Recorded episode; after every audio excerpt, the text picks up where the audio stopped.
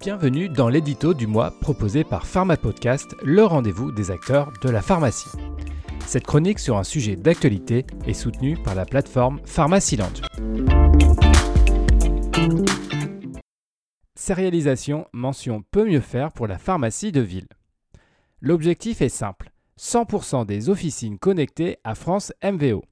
Le message a été envoyé par les autorités de santé aux principaux acteurs de la pharmacie de ville. L'Europe souhaite un basculement rapide des pays de l'Union afin de prévenir et lutter contre la falsification des produits pharmaceutiques. C'est un peu le bulletin de fin de trimestre qu'on essaye de cacher car les appréciations ne sont pas du tout glorieuses. Le bilan n'est pas satisfaisant concernant le déploiement de cette activité au comptoir. Peut mieux faire. Partisan du moindre effort, doit se ressaisir rapidement au prochain trimestre sont autant d'appréciations que l'on pourrait trouver sur le carnet de notes de la profession. Les pharmaciens d'officine doivent rapidement redresser la mauvaise moyenne de la France en termes de sérialisation. Car le constat est sans appel. Les pharmaciens français sont parmi les mauvais élèves de la classe sur la mise en place de cette obligation européenne. Bien évidemment, de nombreuses excuses sont entendues par les uns et les autres. Mais le proviseur État français est ferme la situation doit rapidement évoluer vers la normalité sous peine de sanctions, notamment financières. Cet argument a été également repris par l'Europe pour inciter le pays à s'engager rapidement dans une mise en conformité.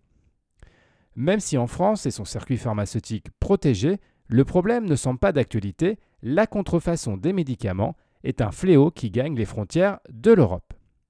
Bien évidemment, comme le montre l'expérience hospitalière, les choses ne peuvent pas se mettre en place aussi rapidement que l'on le souhaiterait.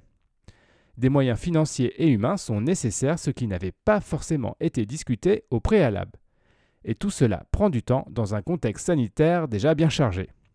Pour faire accélérer le processus, l'État a transmis des consignes claires aux ARS. Elle joue alors le rôle de prof principal chargé de mettre en place les mesures et contrôler leur application. Dorénavant, les inspections intègrent et recherchent la mise en place du processus lors de la dispensation des médicaments. Les éditeurs de logiciels métiers sont également mis sous pression afin de trouver les solutions techniques pour relier chaque officine à France MVO. Bien évidemment, toutes ces actions ont un coût qui va devoir être assumé par les pharmacies. Les laboratoires producteurs de médicaments doivent également jouer le rôle dans ce défi la mise en place notamment des QR codes consolidés constitue un défi pour faciliter l'étape de scan réalisée en pharmacie.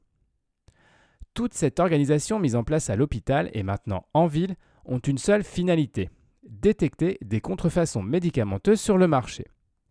En France, le problème ne semble pas une réalité du fait d'une organisation sécurisée pour l'approvisionnement. Même la vente en ligne des médicaments a anticipé cette porte ouverte en légiférant sur l'obligation de rattachement d'une activité de e-commerce à une officine physique française. En prenant un peu de recul, les dispositifs médicaux semblent peut-être plus sujets aux falsifications. Les fournisseurs sont beaucoup plus nombreux et moins soumis à des contraintes que les laboratoires de médicaments. Enfin, depuis la mise en place de ce processus, les différents acteurs qui s'intéressent à ce dispositif font le constat suivant.